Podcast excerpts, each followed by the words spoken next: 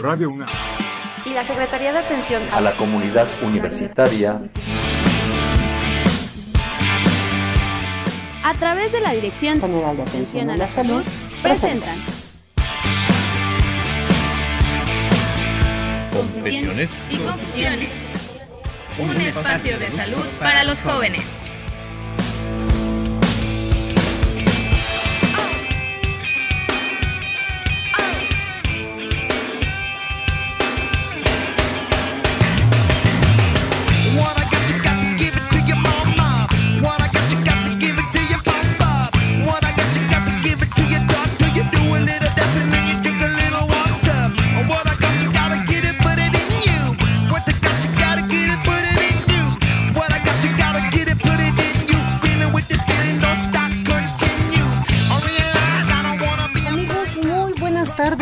A una emisión más de su programa Confesiones y Confusiones. Soy Itzel Hernández y como cada sábado me da muchísimo gusto poder estar con ustedes en frente de estos micrófonos, pues en un sábado caluroso, en un sábado lleno de puente en esta maravillosa Ciudad de México y mi querida amiga Fernanda Martínez que no puede faltar el día de hoy.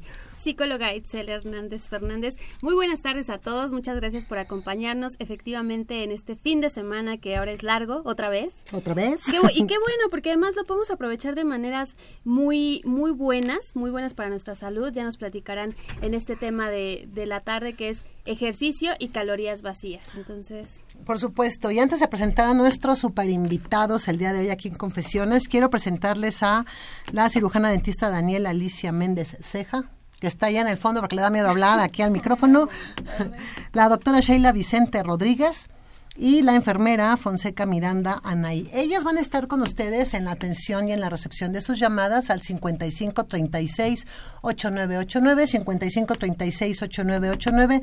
Si ustedes tienen preguntas, con mucho gusto ellas harán que sus preguntas lleguen aquí a los micrófonos con nuestros expertos. Bueno, pues eh, ya es la hora de presentar también, como decías, a nuestros grandes expertos y también ya conocidos de estos micrófonos universitarios porque hemos tenido el honor de tenerlos ya en varias ocasiones aquí en el programa.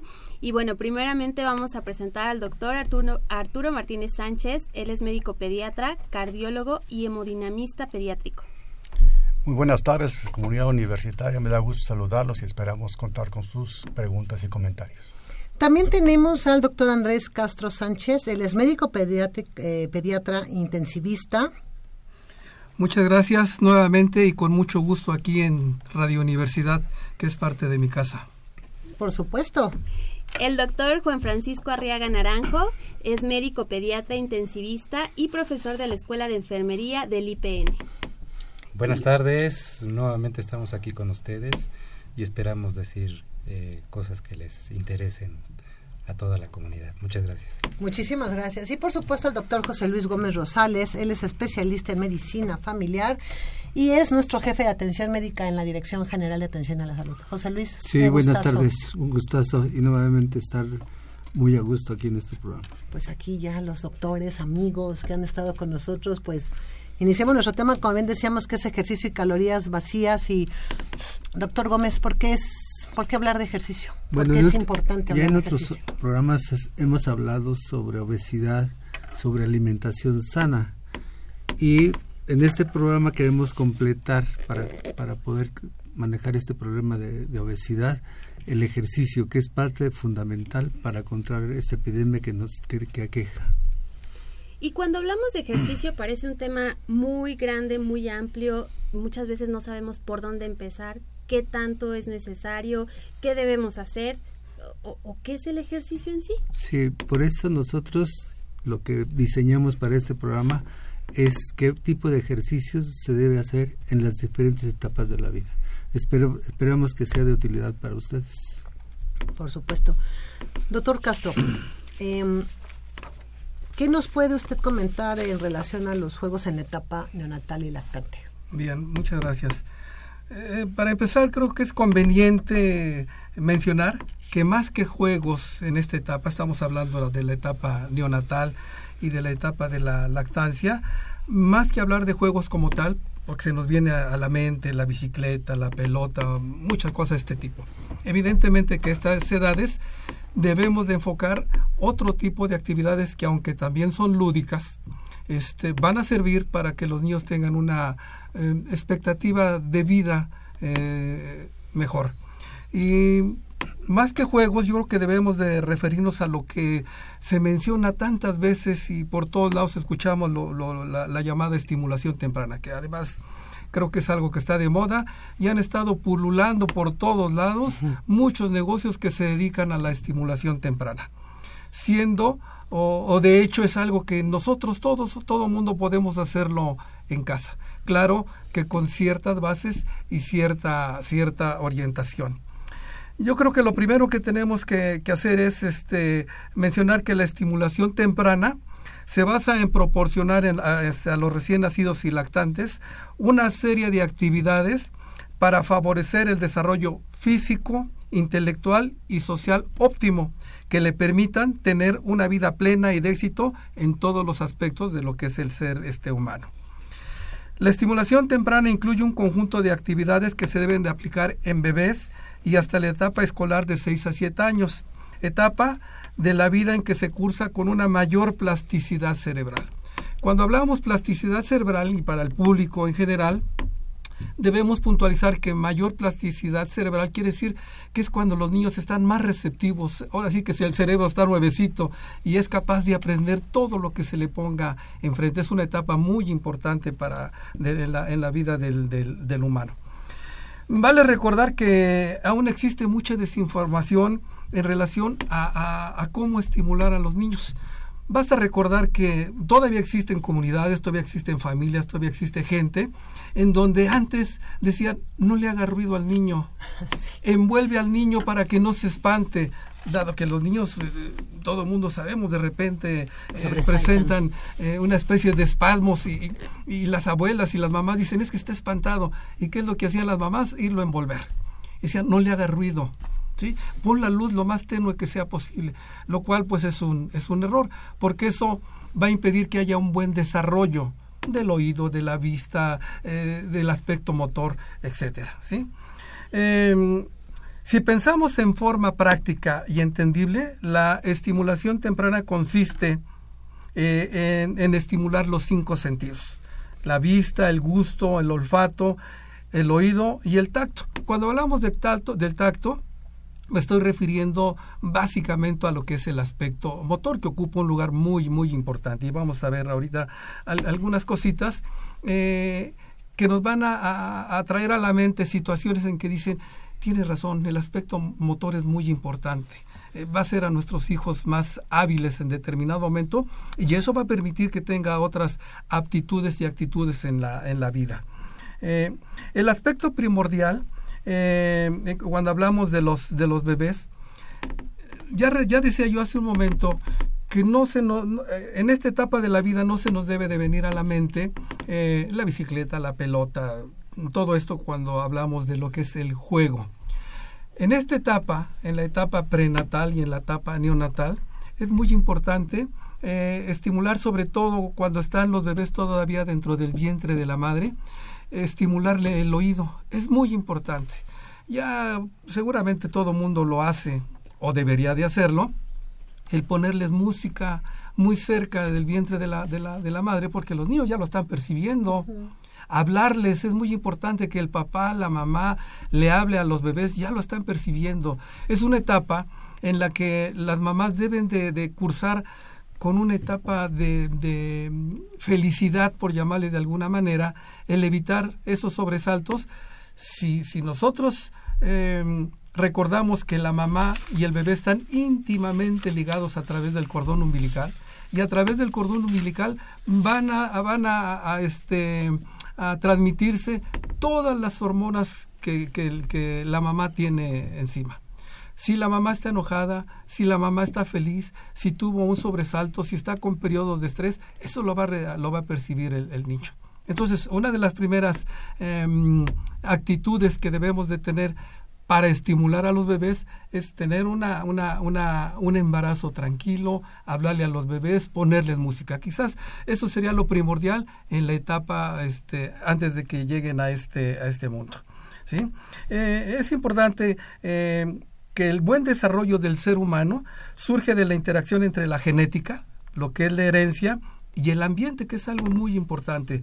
No es lo mismo tener un bebé, aunque tenga un cerebro eh, apto para aprender todo, no es lo mismo tener un bebé en un ambiente urbano con todos los servicios, em, eh, con todas las informaciones y todo lo que vemos ahora, que es el radio, la televisión, el internet, etcétera, a un bebé sano también, en donde no hay ningún tipo, este tipo de estímulos no existen. Entonces, como que va a ir cargando cierto déficit. Entonces, em, eh, otro de los aspectos que también juegan un papel muy importante es el estado de salud y nutrición. ¿Sí? aspectos sociales, psicológicos y culturales, aspectos que van de la mano con la atención que le presten los padres y o personas que lo rodeen. Es decir, esas etapas, esos, esos tiempos en los que todo mundo calladito, que no haya mucha luz, envuélvanlos, ya pasaron. Al contrario, los papás deben de interactuar. Si aquí le es más, aquí sí le podemos llamar juegos, que los papás les estén hablando, les estén estimulando para que los, este, los niños vayan eh, madurando de una mejor manera sus psicosentidos. Si podemos ver, o mejor dicho, si queremos ver de forma práctica la estimulación temprana, pues la estimulación temprana se va a basar en estimular los cinco sentidos, el oído, el olfato, el gusto y este la vista y el, eh, el, tacto. Que cuando, cuando hablo de tacto hablo básicamente del aspecto motor. ¿sí? Y esto es muy importante porque en la, eh, en la etapa del lactante el oído se debe estimular con, con, música. Actualmente ya hay muchos discos que se recomiendan para, los niños, para bebés. Beethoven para bebés, Bach, para, bebés, Chopin para bebés, etcétera. Eh, se les debe de estimular la vista a través de móviles, que ahora sí ya es muy fácil obtenerlos, y además ponerles colores vivos enfrente a los niños para que empiecen a identificar las diferentes tonalidades. Doctor, una pregunta, ¿a partir de qué momento los niños, los ya los bebés, los neonatales empiezan a ver colores? Porque también eso es algo muy importante. Hay un momento en el que apenas, o sea, nacen, pero todavía no enfocan. ¿En qué eh, momento empieza? Esto ya, ya? es sabido que la primera etapa, los primeros días de, de recién nacido, por ponerlo de alguna manera, para que todo el mundo lo entendamos, lo entendamos, es como si los bebés estuvieran con cierto grado de miopía, no perciben perfectamente bien, pero a partir del 15, de los 15 días del mes, los niños ya perciben este, bien las figuras y, los, este, y los colores, ¿sí? Decía yo que el gusto y el olfato pues es a través del, del alimento. Los bebés perciben el olor de la mamá, la leche de la mamá o el olor del, del, de este, del biberón, de la leche que le dan a través del biberón. Este, esto es tan importante que hay muchos niños y a mí me ha llamado mucho la atención ahora que he estado en contacto con niños en, en este, en, en guarderías cómo ellos pueden identificar perfectamente cuando dejaron varias cobijitas en, en, el, en el ahí donde están los, los niños, cómo pueden percibir, aunque sean iguales, cómo pueden percibir a través del olor cuál es la que les corresponde, o su suéter, o, y eso lo puede constatar cualquier gente que lleve a sus bebés ahorita a, la, a, las, a, las, a las guarderías. Y el aspecto el sensitivo o el motor, esto es muy importante en el sentido de que esto va a permitir que los niños vayan adquiriendo habilidades eh, es muy importante ponerlos boca abajo tratando de que se fortalezcan los músculos del, del cuello. Hay que ponerlos boca abajo para que los niños eh, aprendan a gatear. Hay, hay eh, algunas gentes que dicen, piensan que los niños que no gatean es porque tienen algún tipo de problema, lo cual no es cierto. Hay niños que no gatean y son súper exitosos en la vida, hablando desde el punto de vista este, escolar. ¿eh? No es eh, estrictamente necesario, pero sí es este, adecuado y es bueno que los niños aprendan a, gatear. Ahora, todo esto de la estimulación temprana, eh, todos estos ejercicios, abrir, cerrar los, los brazos, las pierditas, estimularlos, rodarlos sobre la cama, debe de hacerse en condiciones óptimas para que cuando los niños no estén cansados, cuando no estén somnolientos, para cuando vayan a disfrutar este tipo de cosas. Bueno, ahora ya pasamos a esta primera etapa de donde quizá los papás tienen mayor trabajo que, que, que aprovechar ahí con los bebés. ¿Y qué pasa, doctora Arriaga, cuando ya son los niños eh, en edad escolar y adolescentes? ¿Qué deben hacer en, en casa? ¿Cuáles son estos ejercicios que pueden llevar a cabo? Bueno, en casa se pueden hacer realmente para esa edad, especialmente para los adolescentes, pues realmente son pocas las actividades que se pueden hacer. Depende de la casa también, ¿verdad? Si en la casa se tienen eh, equipos así como una bicicleta fija o una caminadora o, pilates o cosas de esas, pues a lo mejor ahí pueden hacer.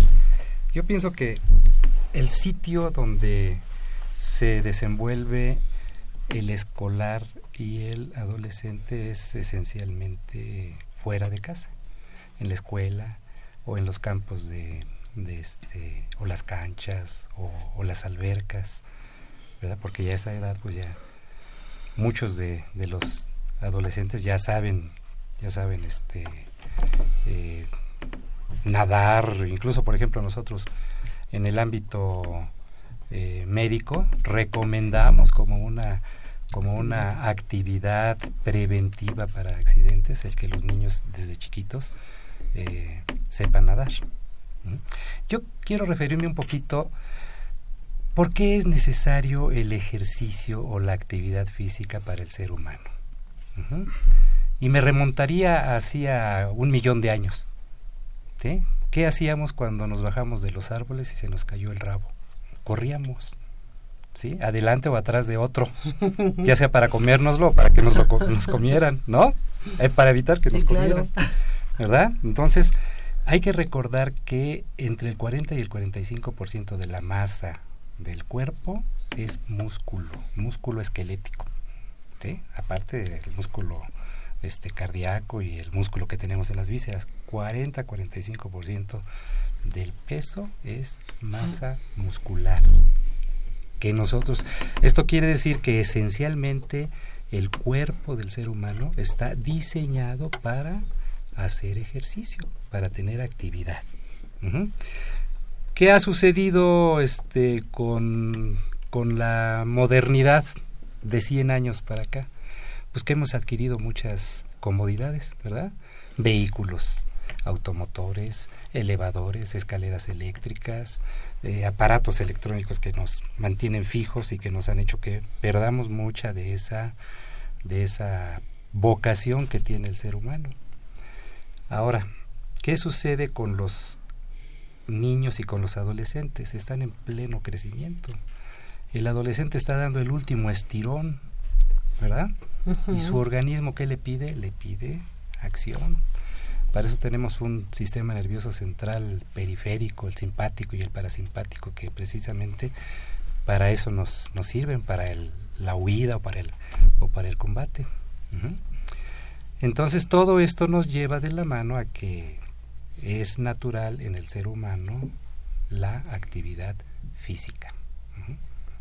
Y afortunadamente hemos inventado muchas actividades actividades aeróbicas, actividades anaeróbicas que nos permiten cuando somos adolescentes, si tenemos una buena una buena este práctica de los deportes y de los ejercicios, pues acumular masa muscular, fortalecer nuestros nuestros huesos, que todo eso nos va a dar una una mejor este calidad de vida cuando lleguemos a la tercera edad 60, 65 años en adelante, ya sabemos que de manera normal el organismo tiende a la osteoporosis, a las fracturas eh, patológicas, etcétera. Otra razón muy importante para, para la práctica del ejercicio, pues es evitar el sobrepeso y la obesidad, uh -huh. ¿verdad? Que sabemos, bueno, ya lo dijo el doctor Gómez al principio del programa, ¿verdad? Que esos, eh, esos problemas que, por cierto, en nuestro en nuestra sociedad son bastante eh, graves, nos llevan a una cosa que se llama síndrome metabólico, del cual ya hemos hablado aquí, uh -huh. ¿verdad? En el cual está el sobrepeso, la obesidad, la diabetes, la hipertensión, problemas de las grasas. Y todo eso, uh -huh. obviamente, nos encamina a accidentes vasculares y todo. Entonces, todo, todo, yo diría que si nosotros lo, lo meditamos, no mucho, ¿verdad? sobre la necesidad de hacer ejercicio, pues todo nos lleva a que nosotros, los adultos o los papás jóvenes actuales, deben de estimular en sus hijos la práctica de del deporte si se puede, ¿verdad? Y ahí pues ya también hay todo tipo de clasificaciones, desde el que hace actividad física nada más para mantenerse bien hasta los que tienen alto rendimiento. Rendimiento. Finalmente yo quería mencionar cuáles son las ventajas de la práctica de la actividad física. Uno, el desarrollo del aparato locomotor. Ya dijimos, ¿verdad? El que hace ejercicio pues va a tener buenos músculos, huesos fuertes. El desarrollo del sistema cardiovascular, pues van pegaditos, ¿verdad? Todos sabemos que las personas que hacen ejercicio más o menos constante, pues tienen incluso una bradicardia, o sea, una disminución de la frecuencia Cardíaca. cardíaca fisiológica. Tienen una mayor reserva eh, cardiovascular. También nos ayuda a tener un control muy importante sobre nuestro sistema locomotor, ¿verdad? Lo cual nos permite tener, tener una coordinación y manejar este, actividades eh, finas con nuestras manos. Y finalmente, mantener un peso corporal saludable que prevenga estos problemas que acabamos de mencionar. Entonces yo creo que, como todos los que estamos en esta mesa, eh, sabemos que es muy importante el estimular en los niños la práctica del deporte si es posible.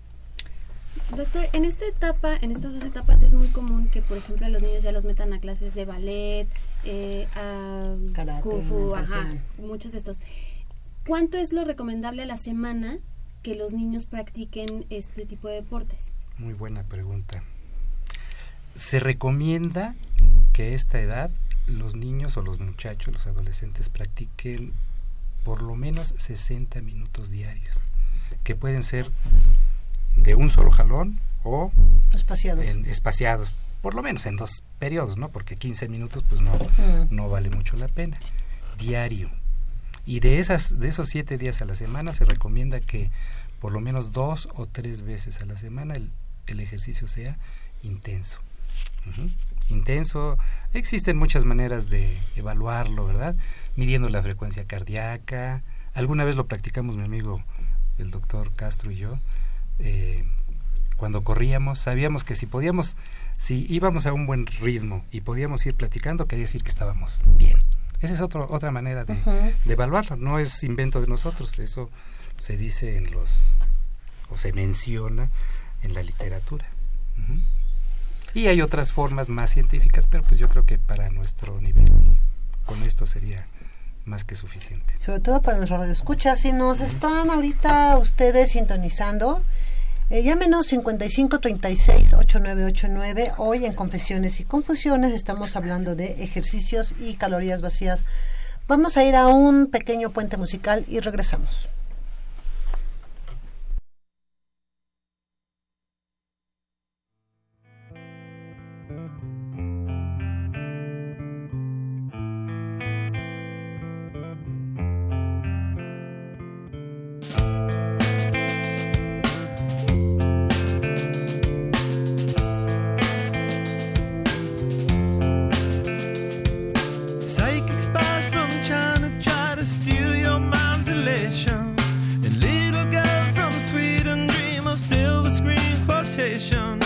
If you want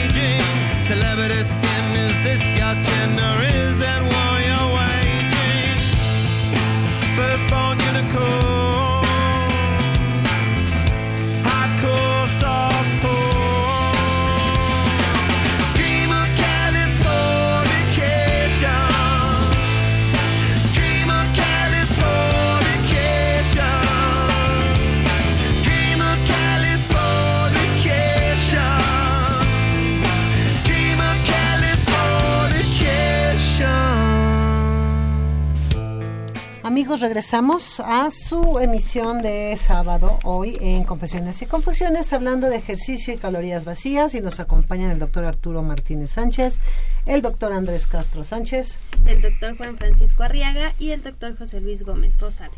Pues como son pediatras, entonces vinieron a ver aquí a las niñas de este programa el día de hoy. y bueno, ahorita antes de, esta pausa, eh, ya nos explicaba el doctor Arriaga sobre... Eh, los ejercicios que que, que hay que hacer con los niños y adolescentes, cuánto tiempo a la semana, pero algo bien importante es que esto lo hablamos en niños sanos. Pero ahorita hay un tema que aquí vamos a aprovechar con el doctor Martínez, quien es... Eh, esto del corazón se le da mucho, no porque sea el doctor de corazón, pero eh, si nos pudiera hablar usted, doctor, en el caso de los niños que tienen cardiopatías, ¿qué papel juega el ejercicio? Bien, bueno, es indudable y está científicamente comprobado que el ejercicio físico practicado en forma regular y bajo supervisión profesional es benéfico para la salud, no solamente de los niños con cardiopatía, sino de la gente en general. Aquí ya nosotros estamos eh, asumiendo que ese, esa persona, ese niño, tiene una malformación cardíaca, tiene una cardiopatía congénita en este caso que estamos comentando. Y antes he de mencionar breves aspectos en relación a cómo sospecha en los padres, porque esto es importante, que tienen un, hijo con una cardiopatía congénita. Una de las presencias, una de ellas es la presencia de cianosis, es decir, una coloración azulosa en la lengua, en las uñas o bien en la punta de la nariz en un recién nacido o en un lactante. Otro aspecto trascendental es el hecho de que la madre al darle la tetada, el pequeño se cansa. Y es un dato de, que se debe de valorar. Entonces, cuando llegan con nosotros preguntando qué ejercicios tienen que hacer, pues uno tiene que hacer una, una historia clínica detallada para ver qué tipo de cardiopatía congénita tiene, qué tipo de malformación congénita tiene y de acuerdo a esta evaluación que realicemos, le indicaremos qué actividad física puede realizar. De tal manera que si vemos nosotros que tiene una malformación cardíaca con poca repercusión a nivel sistémico, evidentemente que podremos indicarle, una vez que lo hemos valorado, la actividad física que realice.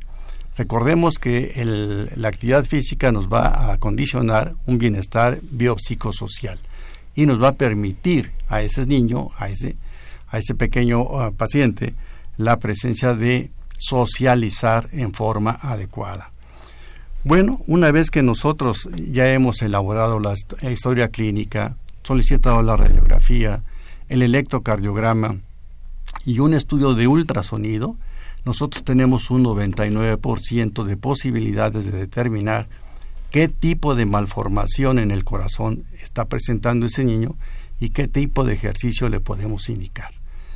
Las malformaciones cardíacas en nuestro país y en el mundo están eh, catalogadas que se presentan con una incidencia de 8 por cada mil nacidos vivos. De tal manera que si nosotros tenemos aquí en el país un índice de natalidad o, unos o nacen habitualmente 2.500.000 cada año en nuestro país, tendremos en general entre 16 y 18.000 nuevos cardiópatas cada año. Y de esos cardiópatas llegarán a la edad adulta solamente 2.800 por cada millón de habitantes que hay en, el país. Allí tendríamos nosotros 330 mil, 340 mil cardiópatas adultos que requieren orientación para saber qué tipo de actividad física. No se trata de realizar un, eh, un bosquejo general. ¿Por qué? Porque hay muchas cardiopatías congénitas. Entonces tenemos nosotros que ver de qué tipo se trata una vez que hayamos analizado y que veamos estos estudios que se le practican a los niños. Podremos decir nosotros que aquel eh, niño que tiene una malformación cardíaca con poca repercusión en su organismo cardíaca, que se llama hemodinámica, Entonces, esos pacientes podrán realizar actividades físicas en general más o menos bien. Recordemos que hay malformaciones cardíacas que pasan inadvertidas para muchas personas y lleguen incluso a la edad adulta sin que nadie las haya visto. ¿Como cuáles? La comunicación entre las dos aurículas, defectos entre los dos ventrículos, la presencia de una obstrucción en la aorta, que se llama coartación de la aorta, que pueden pasar inadvertidas y llegar a la edad adulta. Por eso es necesario realizar una buena evaluación y poder determinar qué tipos de ejercicios. Los ejercicios se, se clasifican en dos grandes grupos. Dinámicos, con alta dinamismo, moderado dinamismo o bajo dinamismo, y estáticos también con alta carga, con mediana carga y con baja carga. Podríamos decir como ejemplo de un ejercicio dinámico, pues el correr, nadar. Bicicleta. Bicicleta, ese tiene las dos situaciones. Es bastante dinámico, pero también estático porque no se mueve mucho. Levantar pesas es una actividad bastante buena, sin embargo, no se recomendaría para algunos eh, niños o en este caso adolescentes o adultos que tienen alguna malformación cardíaca que no les permite realizar esta actividad por la presencia de presiones elevadas en sus pulmones. Las pesas no se les recomienda. Hay que tener también en consideración algunos antecedentes importantes que uno debe de preguntar, como sería qué tipo de medicamentos está recibiendo este enfermo con una malformación cardíaca. Por ejemplo, hay algunos que requieren tratamientos con anticoagulantes. Evidentemente que a ellos les vamos a prohibir todos los ejercicios o todos los deportes de contacto. La razón de ello es el hecho de que pueden tener un golpe en la cabeza y tener una hemorragia cerebral y fallecer de esa manera. Entonces uno tiene que tener una muy buena comunicación con los padres, tener un antecedente, los antecedentes bien, bien, bien establecidos, y de ahí uno puede realizar pruebas de test de ejercicios para poder catalogarlo si están en clase funcional 1, clase funcional 2 de la New York Heart Association. Evidentemente que muchas veces no se puede hacer este tipo de, de ejercicio, de evaluación, por ejemplo, en lactantes, en eh, eh, escolares de menos de 8 años, y entonces ahí tiene otro, una formas para poder evaluar en qué clase funcional esté. Entonces es muy importante, primeramente enfatizo el hecho de que se haga una muy buena historia clínica, que se determine con precisión qué tipo de cardiopatía tiene, qué tipo de malformación y que con los exámenes que le he mencionado y de acuerdo a ello se le indicarán qué actividades puede realizar. Muy importante, y eso enfatizo finalmente, en las mujeres una de las comunicaciones, de los defectos más, más frecuentes se llama comunicación entre las aurículas. Es una malformación que no es habitual que la diagnostiquen tempranamente y muchas de estas mujeres llegan a la edad adulta sin haber sido diagnosticadas, pero con presencia de complicaciones ya importantes como es una presión pulmonar elevada. La presión pulmonar elevada en sí, de acuerdo a, los, a las cifras que tenga, contraindicaría el embarazo. De tal manera que hay que tener mucho cuidado con los pacientes que tienen malformaciones cardíacas y que tienen presión pulmonar elevada, porque a ellos solamente les indicaríamos actividades de tipo lúdico recreativa sin afán de competir en ningún momento. Y sobre todo no hacer ejercicios de tipo estático de alto impacto como son las pesas, que es algo que en la adolescencia pues les da por tener cuerpos eh, atléticos y vistosos. Ay, qué interesante. Tenemos llamadas, no queremos irnos sin dar llamadas. Sheila Vicente Ruiz, nuestra Rodríguez, nuestra doctora. Hola, bueno, nos, nos acaba de comunicar a Ana Laura Rodríguez de la colonia satélite y la pregunta va para el doctor Arriaga y nos pregunta, ¿qué actividad física le conviene a mi hija que tiene alergia alimentaria? Ella generalmente es alérgica al huevo, al soya, a la soya y al gluten. Es una alergia alimentaria o sea, yo creo que en este caso más bien las restricciones son alimentarias, ¿no? O sea, no darle los alimentos a los cuales es alérgica. Pero si no tiene problema, por ejemplo, de asma, que a veces las atopias se presentan más de una en un mismo paciente. Si no tiene problema respiratorio de asma o de rinitis alérgica, puede hacer la, el- la actividad que le guste. Yo creo que eso es lo más racional, ¿no? Que ellos hagan lo que les guste. Claro. Porque cuando nosotros les queremos imponer algo, pues es cuando empiezan los problemas. Sí, pero no tiene nada que ver la alergia. En- Bueno, Arturo Hernández de la colonia Patlaco eh, tiene un concepto. La estimulación sexual de niños y jóvenes está muy activa. Esto es por los medios televisivos, tal vez que así conviene por las formas de gobierno. Es la pregunta para el panel. ¿Qué, qué es lo que ustedes opinan acerca de esto? Todos así de, "Ah, Creo que la, la, la, eh, el tema de hoy fue ejercicio, actividades lúdicas en las etapas desde recién nacido hasta los adultos mayores.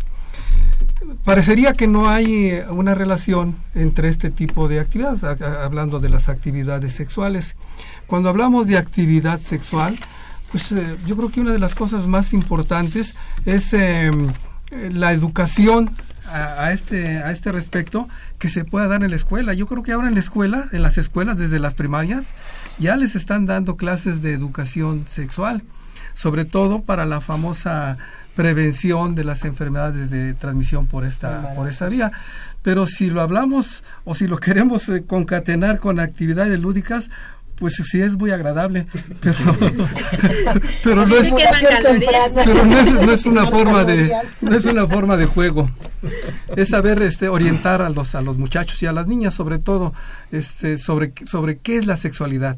Ahora si ustedes se acercan a las escuelas en las eh, con los niños de las de los últimos años de la primaria y, y en la secundaria verán cómo su lenguaje de los muchachos ya es altamente sexual. Y entonces hay que tener mucho cuidado y eso valga la pena decir no es un juego. Hay que llevar a los niños con una buena orientación que la están dando las escuelas y obviamente que la debemos eh, dar los papás o reforzar los papás en casa Doctor Martínez, ¿quiere usted hacer una intervención? Bueno, aquí en este caso de los pacientes que tienen una malformación cardíaca o una cardiopatía congénita, ya sea no tratada o tratada quirúrgicamente y que llegan a la etapa de tener relaciones sexuales, deben de tener una muy buena comunicación con la pareja en primer lugar y de acuerdo a ello tener una actividad sexual pues eh, muy bien regulada en, eh, en el caso de los enfermos que tienen cianosis o que están morados y que han sido operados y que tienen ciertas restricciones como el hecho de poder hacer actividades físicas, se ha estudiado eso en Estados Unidos y se ha visto que la mayor parte de los adultos con cianosis que se han casado terminan divorciados. Tiene una alta incidencia de divorcios precisamente por incapacidad de poder realizar actividades este, sexuales en forma satisfactoria. Por eso yo recomendaría que la pareja debe debe de tener una comunicación excelente para poder llevar una vida matrimonial o de pareja este satisfactoria y valorarse eh, desde el punto de vista de capacidad física. Doctora Riera. Sí, estoy de acuerdo con lo que dicen este, el doctor Castro y el doctor Martínez.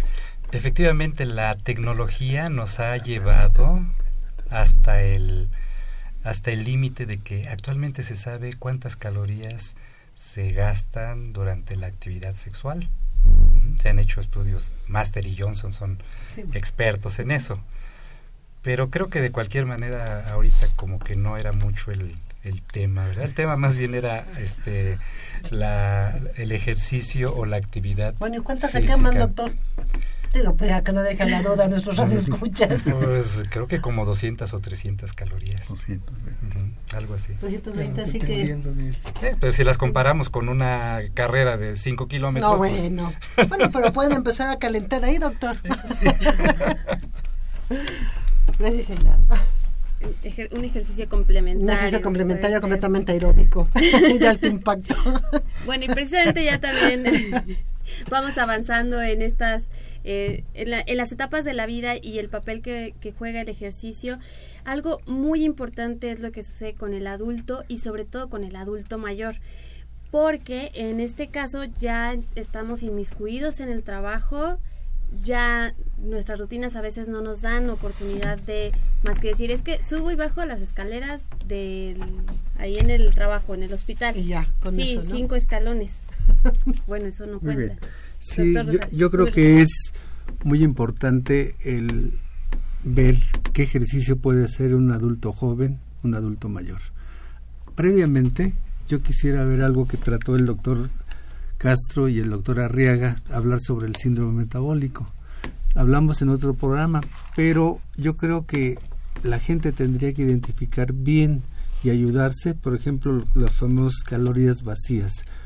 Actualmente la alimentación, hay una alimentación hipercalórica que va generalmente desbalanceada con la actividad física, que ya tenemos una actividad fí- física sedentaria que mencionó el doctor Arriaga por todos los este los avances de la ciencia.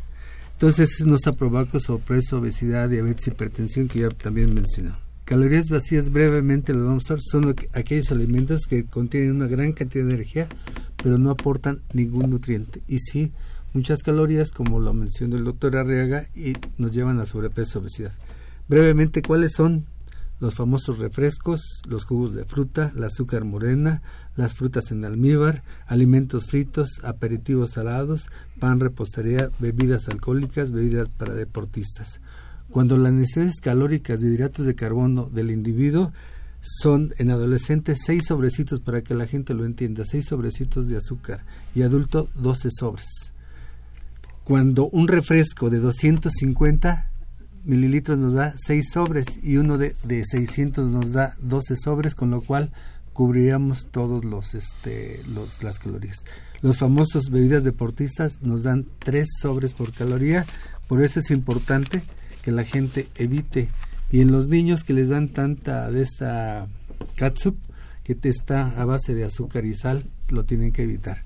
Y pareciera que no es, que es un alimento sano. Generalmente la gente tendría que hacer eso con jitomate y todo eso, evitando que lleve azúcar. Que fuera todo natural. Ajá, pero retomando la pregunta del adulto mayor, vamos a tener un individuo que a lo mejor en su juventud hizo mucho deporte, hizo mucho ejercicio, pero dejó por las actividades, por su trabajo laboral, dejó de, de hacer ejercicio 10, 15 años.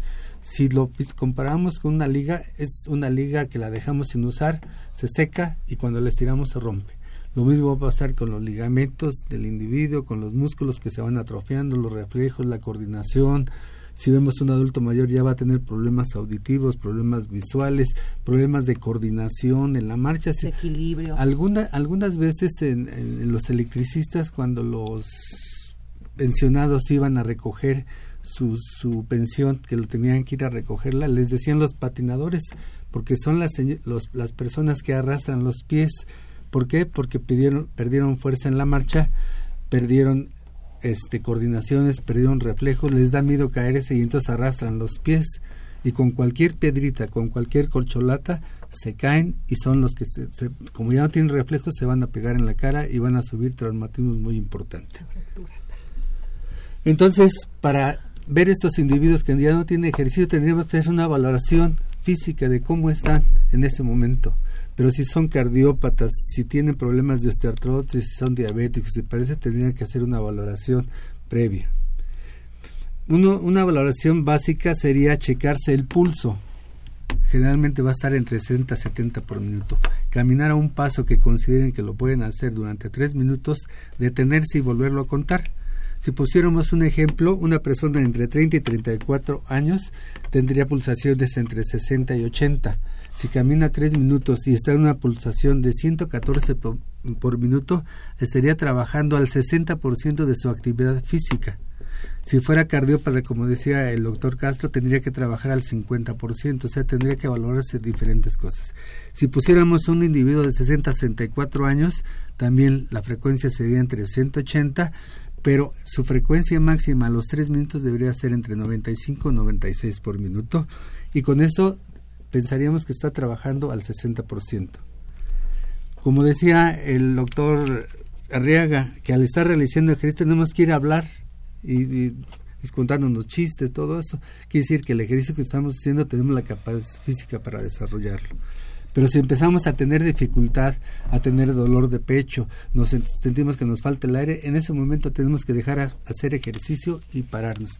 ¿Por qué? Porque estamos haciendo un ejercicio mayor del que estamos haciendo. Específicamente ya en el adulto joven, tendría que hacer previamente ejercicio de elasticidad y estiramiento muscular por 10 minutos, previos y posteriores al ejercicio puede ya después del ejercicio caminar, correr, bailar, natación, bicicleta, etcétera, de todos los ejercicios que han mencionado. Cuando se va para aplicar un deporte, tendría que ejercitar específicamente. Si va a hacer fútbol, pues las piernas, si va a hacer básquetbol, las piernas, si va a nadar, los ejercicios que va a hacer de ese deporte. Y si va a hacer ejercicio competitivo, debe realizar mayor tiempo de elasticidad y de calentamiento, que sería entre 30 minutos, antes y después. En el, en el adulto mayor debemos pensar que son personas con articulación de ligamentos y músculos con pérdida de músculo y de elasticidad. Entonces, ¿qué vamos a hacer? Ejercicios de elasticidad y estiramiento muscular también por 10 a 15 minutos. Una cosa importante, ejercicio que les duela, ejercicio que los deben de suspender. No, deben, no debe doler. ¿sí? Empiezan, son 10, 15 minutos, aumenta, va, va a correr, hacer ejercicio, caminar 5 minutos durante 15 días. Y después de 15 días lo va a aumentar cada 5 minutos, cada 15 días, hasta llegar a 30 minutos, donde su capacidad física ya va a aumentar y va a poder caminar, bailar, andar, en, estar en bicicleta fija y hacer los, este, los ejercicios ya como una, la persona, ¿sí? Les, les quisiera decir más o menos un, lo que es un estiramiento muscular. Es ejercitar todo el cuerpo, todas las articulaciones que no hemos movido durante años, y sería primero empezar por la capacidad respiratoria. Tendrían que inhalar y respirar profundamente durante cinco minutos sin hacer ninguna otra actividad. Después todos los ejercicios los van a hacer repetir tres veces. Empezaríamos con la cabeza, diciendo sí y no tres veces de la cabeza el hombro a la izquierda y a la derecha tres veces, elevar los brazos y abrazarse, elevarlos y bajarlos hasta las nalgas tres veces, elevar los brazos hasta los hombros, cruzarlos, abrazarse, quererse y estirarlos también tres veces. Los codos, doblarlos y estirarlos. Las muñecas, doblarlas hacia arriba, hacia abajo, girarlas, los dedos, abrirlos y estirarlos. Todos tres veces. La, la cintura, girarla a la derecha, a la izquierda y hacer lateralizaciones. La, la, la, cadera, elevar las piernas, abrir las piernas, hacer estiramiento hacia la izquierda, hacia la derecha y hacia atrás, hacerlos hacia atrás. Tobillos, levantar y bajar los pies y hacerlos para afuera, para adentro, girarlos para mover toda la articulación. Caminar, después de esto, debe caminar durante tres minutos, con lo cual conseguiremos mayor elasticidad y tono en los músculos. Deben durante esta etapa deben seguir haciendo los ejercicios respiratorios. Esto es diario. Entonces, los ejercicios de estiramiento son al principio y al final durante 10 a 15 minutos.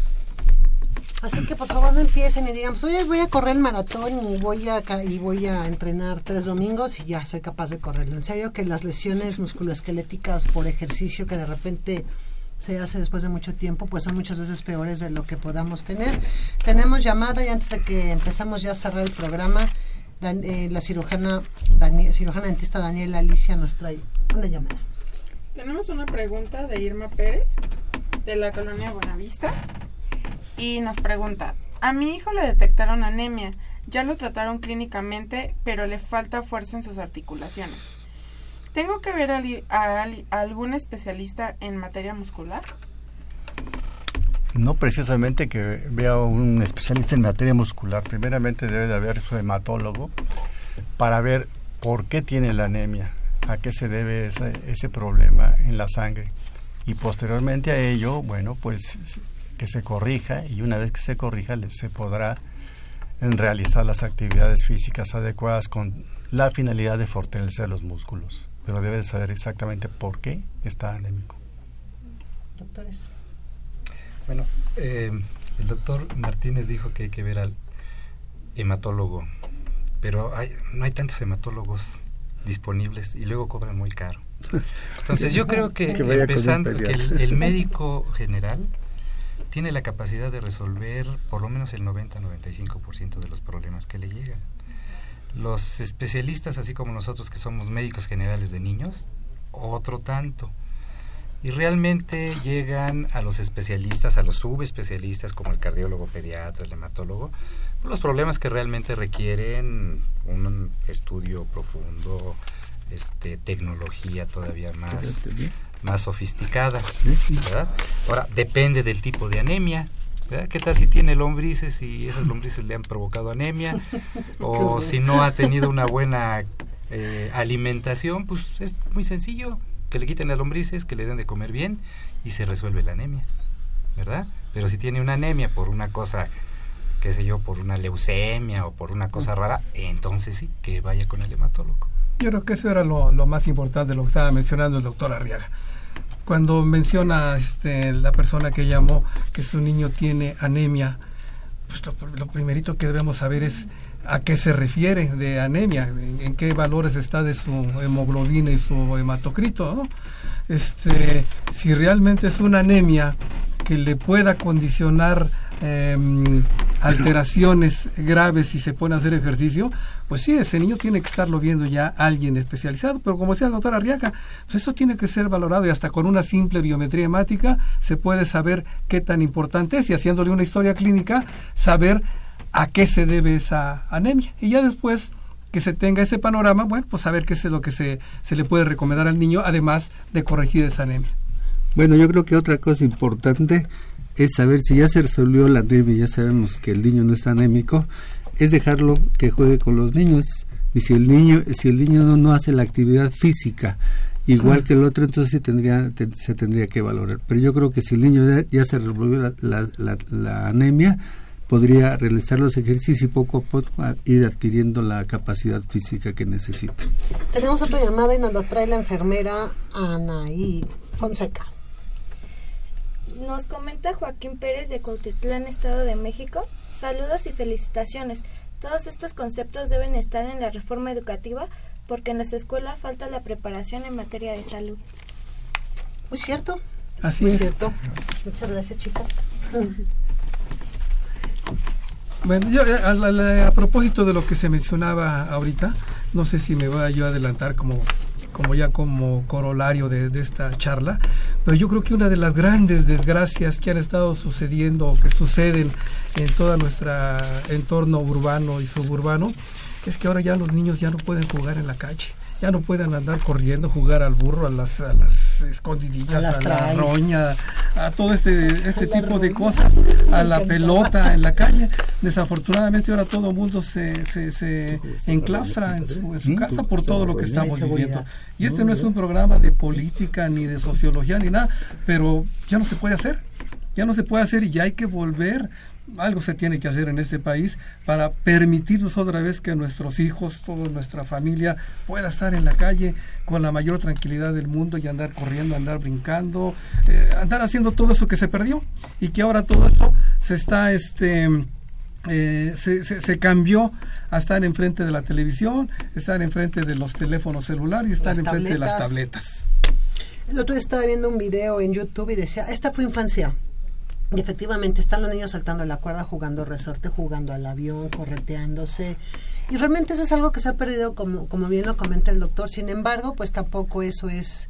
como- eh, sí nos debemos de alarmar, pero también los papás deben de buscar también la manera de salir por lo menos una, un momento para salir a jugar, a jugar con sus hijos y a estar observándolos porque pues también pasa eso, es el pretexto de es que no salgo porque está muy inseguro. Entonces, puedo salir a ver a mi hijo cómo juega y estar ahí al pendiente sin que pueda correr algún peligro y sobre todo pues también ahora los niños de ahora ya los veo cómo se mueven y en serio parecen peor que viejitos. Doctor. Yo nada más quiero eh, ahondar un poco en relación a lo que es eh, el niño cardiópata posoperado, que seguramente van a preguntar qué tipo de ejercicios va a realizar este niño después de la cirugía. En la actualidad, el tratamiento de las cardiopatías congénitas o de las malformaciones cardíacas se basa en dos aspectos. Uno que se le denomina intervencionismo, en el cual se puede abrir o se pueden cerrar algunos defectos sin necesidad de abrir el pecho y otro que es precisamente con cirugía. En, en general podríamos decir que aquellos pacientes que son sometidos a un procedimiento intervencionista como cerrar defectos pequeños o defectos que pueden abordarse de esa manera, pues en, en 15 días, 20 días ya pueden estar haciendo sus actividades normales. Cuando son operados eh, a corazón abierto, depende de la cirugía que se realice, también deben de ser evaluados previamente mediante pruebas de esfuerzo, ejercicios, este, exámenes exhaustivos de cómo quedó después de la cirugía para poder indicarles qué tipo de ejercicio pueden realizar y qué riesgos en caso de que así se presenten, como son las alteraciones en el ritmo que pueden llevarlos a muerte súbita. Es muy importante que se valoren a estos niños después de la cirugía con estos exámenes de gabinete que nos permitirán evaluar y dar un pronóstico para ellos. Y por favor, en los escuchas, pues vayan con su médico, no con lo que les diga la comadre, la vecina, de que le den a de- determinados medicamentos. Vayan. Queremos agradecer, por supuesto, al doctor Castro por haber estado con nosotros, al doctor Arriaga, también ha sido un gusto, al doctor Martínez, muchísimas gracias, y al doctor Gómez por acompañarnos en este programa de hoy. Un saludo también y el agradecimiento al doctor Héctor Fernández Varela, director general. A Crescencio, muchísimas gracias. Al señor de la voz bonita, muchísimas gracias. A Juan Carlos, que también está en continuidad. Y pues por lo, ay, a mi amiga. Querida amiga Itzel Hernández, qué gusto haber estado esta tarde aquí en Radio UNAM y pues los esperamos para la próxima de Confesiones y Confusiones. Feliz sábado, excelente puente, cuídense mucho.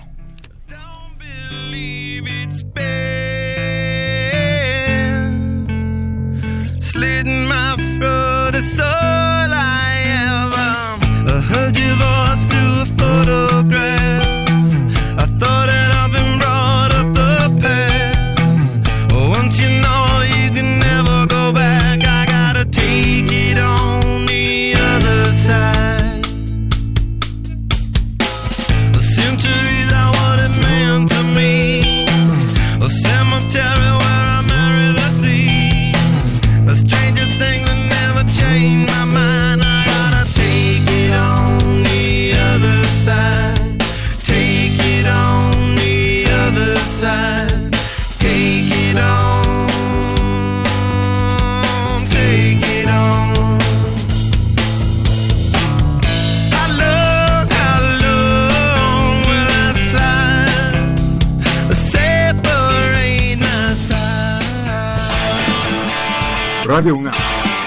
Secretaría de Atención A la comunidad universitaria. A través de la Dirección General de Atención a la Salud, Presentaron Confesiones y Confusiones, un espacio de salud para los jóvenes.